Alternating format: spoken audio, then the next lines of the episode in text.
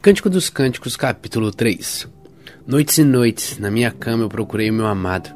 Procurei, porém não encontrei. Então me levantei andei por toda a cidade, pelas ruas e pelas praças. Eu procurei o meu amado. Procurei, mas não pude achar. Os guardas que patrulham a cidade me encontraram e eu perguntei: Vocês viram o meu amado? E logo que eu saí perto deles, eu o encontrei. Eu abracei o meu amado e não deixei ir embora. Até que ele foi comigo à casa da minha mãe, ao quarto daquela que me deu a luz. Mulheres de Jerusalém, prometam e jurem pelas gazelas e pelas corças selvagens que vocês não vão perturbar o nosso amor. Terceira canção. Ela. O que é aquilo que vem subindo do deserto? Parece uma nuvem de fumaça de mirra e de incenso e de todo tipo de perfumes vendidos pelos mercadores. É a liteira do rei Salomão. Sessenta soldados, os melhores de Israel, formam sua guarda pessoal. Todos eles sabem usar bem a espada e são treinados para a guerra. Cada um está armado com uma espada por causa dos perigos da noite. A liteira que o rei Salomão mandou fazer era de madeira da melhor qualidade. As suas colunas eram cobertas de prata e o seu teto era de tecido bordado a ouro. As suas almofadas, forradas de fino tecido vermelho, foram feitas com carinho pelas mulheres de Jerusalém. Mulheres de Sião, venham ver o rei, o rei Salomão está usando a coroa que recebeu de sua mãe no dia do seu casamento, naquele dia de tanta felicidade.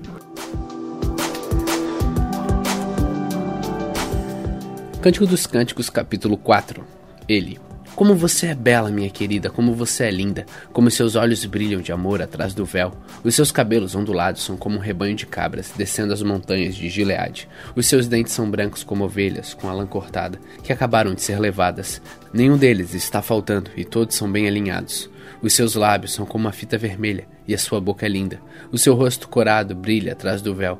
Você tem pescoço roliço e macio, elegante como a torre de Davi, onde estão pendurados mil escudos, parte das armaduras dos soldados valentes. Os seus seios parecem duas crias, crias gêmeas de uma gazela pastando entre os lírios. Eu irei até a montanha da mirra, até a montanha do incenso, enquanto o dia ainda está fresco e a escuridão está desaparecendo. Como você é linda, minha querida, como você é perfeita. Desça comigo nos montes Líbanos, minha noiva. Desça do alto dos montes, do Amana, do Senir, do Hermon, onde vivem os leões e os leopardos. Com um só olhar, minha noiva, meu amor, com uma só pérola do seu colar, você me roubou o coração. Como são deliciosas as suas carícias, minha namorada, minha noiva. O seu amor é melhor do que o vinho, o seu perfume é mais agradável que existe. Os seus lábios têm gosto de mel, minha querida. A sua língua é para mim como leite e mel, e os seus vestidos têm o cheiro dos montes Líbanos. Minha noiva, meu amor, você é como um jardim cercado e fechado. É uma fonte particular. Nesse jardim as plantas crescem bem, crescem como um pomar de romance e dão as melhores frutas. Nele existe rena e nardo. Existe nardo e açafrão, canela e jasmim azul e todas as espécies de incenso. Há também mirra e aloés e outras plantas perfumosas. Você é a fonte do meu jardim, a corrente de água doce, o ribeirão que corre dos montes Líbanos. Levante-se, vento forte, venha vento sul, sopre sobre o meu jardim e encha o ar de perfume. Deixe que o meu querido venha ao seu jardim e coma as suas melhores frutas.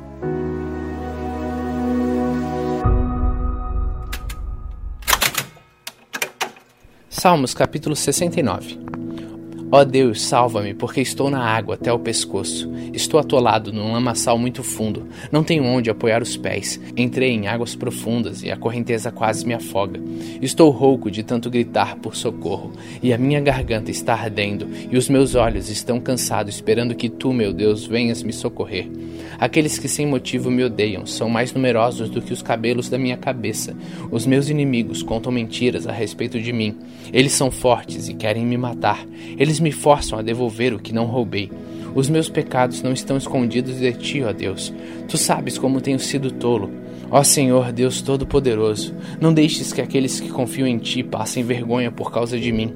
Ó Deus de Israel, não permitas que eu traga desgraça para aqueles que te adoram pois é por causa do meu amor por ti que tenho suportado insultos e tenho passado vergonha. Sou como um estranho para os meus irmãos, sou como um desconhecido para a minha família. O meu amor pelo seu templo queima dentro de mim como fogo. As ofensas daqueles que te insultam caem sobre mim. Eu faço jejum e me humilho, e no entanto eles me insultam. Eu me visto de luto e eles riem de mim. Falam de mim nas praças e bêbados fazem versos a meu respeito. Porém eu, ó Senhor Deus, faço a minha oração a ti Ó Deus, responde-me quando achares por bem, pois me amas muito. Salva-me como prometeste. Não me deixes afundar na lama. Livra-me dos meus inimigos e das águas profundas da morte. Não deixes que as ondas me cubram. Não permitas que eu me afogue em águas profundas, nem que seja engolido pela sepultura. Ó Senhor Deus, tu és bom e amoroso. Responde-me e vem me ajudar, pois é grande a tua compaixão. Não te escondas do teu servo, responde-me agora, pois estou muito aflito. Vem e salva-me, livra-me dos meus inimigos. Tu vê todos os meus inimigos, tu sabes que eles me insultam e conheces a vergonha e as humilhações que tenho sofrido. Os insultos partiram meu coração e estou desesperado. Esperei que alguém tivesse pena de mim mas ninguém teve. Esperei que alguém viesse me consolar, porém ninguém apareceu. Quando estava com fome, eles me deram veneno. Quando estava com sede, me ofereceram vinagre. Que os seus banquetes sejam a desgraça deles e que as suas festas religiosas causem a sua queda. Ó Deus, faze com que eles fiquem cegos, faze com que percam completamente as forças, descarrega sobre eles a tua ira e que o fogo do teu furor os alcance que os seus acampamentos fiquem desertos e que ninguém fique vivo nas suas barracas. Eles perseguem aqueles que castigastes e zombam dos sofrimentos daquele que feristes. Toma nota de todos os pecados deles, não os deixes tomar parte da tua salvação. Que o nome deles seja riscado do livro da vida e que não seja colocado na lista dos que te obedecem. Eu estou sofrendo, desesperado, a Deus. Levanta-me, salva-me. Louvarei a Deus com uma canção, anunciarei com gratidão a sua grandeza. Isso será mais agradável a Deus, o Senhor, do que oferecer em sacrifício um touro crescido. Quando os que são perseguidos virem isso, ficarão contentes, e os que adoram a Deus ficarão animados, pois o Senhor ouve os necessitados e não despreza o seu povo que está na prisão. Louvem a Deus, o céu e a terra, os mares e todas as criaturas que estão neles. Ele salvará Jerusalém e construirá de novo as cidades de Judá. O seu povo viverá ali e possuirá a terra prometida. Os descendentes dos servos de Deus herdarão essa terra, e aqueles que o amam viverão ali.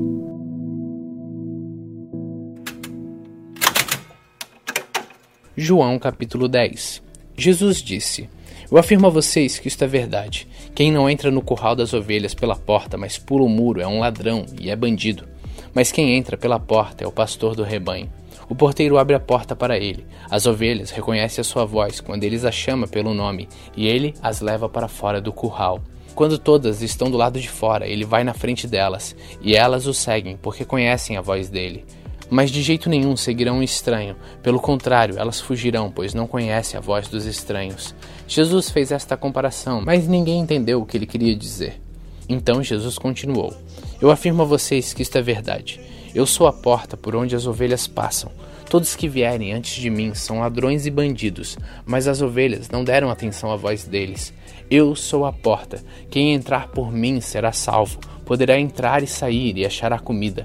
O ladrão só vem para roubar, matar e destruir, mas eu vim para que as ovelhas tenham vida e vida em abundância.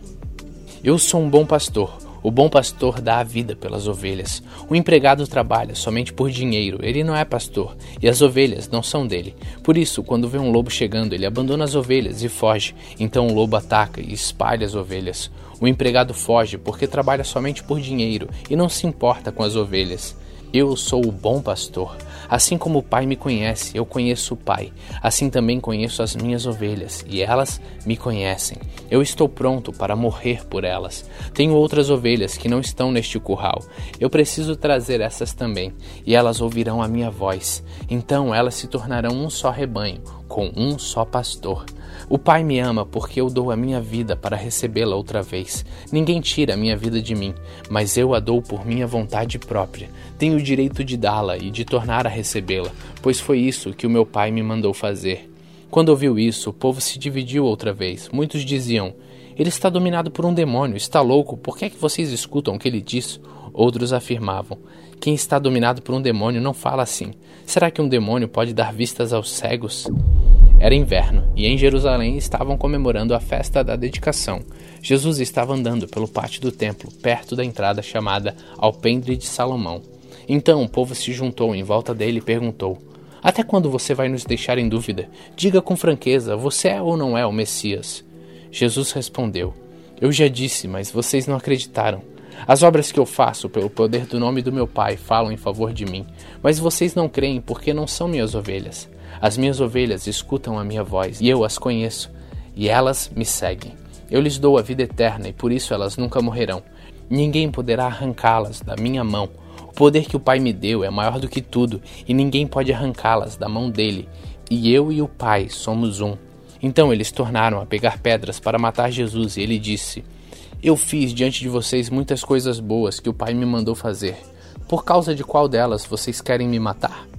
Eles responderam: Não é por causa de nenhuma coisa boa que queremos matá-lo, mas porque ao dizer isso você está blasfemando contra Deus, pois você, que é apenas um ser humano, está se fazendo de Deus. Então Jesus afirmou: Na lei de vocês está escrito que Deus disse: Vocês são deuses. Sabemos que as escrituras sagradas sempre dizem a verdade, e sabemos que de fato Deus chamou de deuses aqueles que receberam a sua mensagem. Quanto a mim, o Pai me escolheu e me enviou ao mundo. Então por que vocês dizem que blasfemo contra Deus quando afirmo que sou filho dele? Se não faço o que o meu Pai manda, não creiam em mim. Mas se eu faço e vocês não creem em mim, então creiam pelo menos nas coisas que faço. E isso para que vocês fiquem sabendo de uma vez por todas que o Pai vive em mim e que eu vivo no Pai. A essa altura tentaram novamente prendê-lo, mas Jesus escapou da mão deles. Ele voltou de novo para o lado leste do Rio Jordão foi para o lugar onde João Batista tinha batizado antes e ficou lá. E muita gente ia vê-lo dizendo: João não fez nenhum milagre, mas tudo o que ele disse sobre Jesus é verdade. E naquele lugar, muita gente creu em Jesus.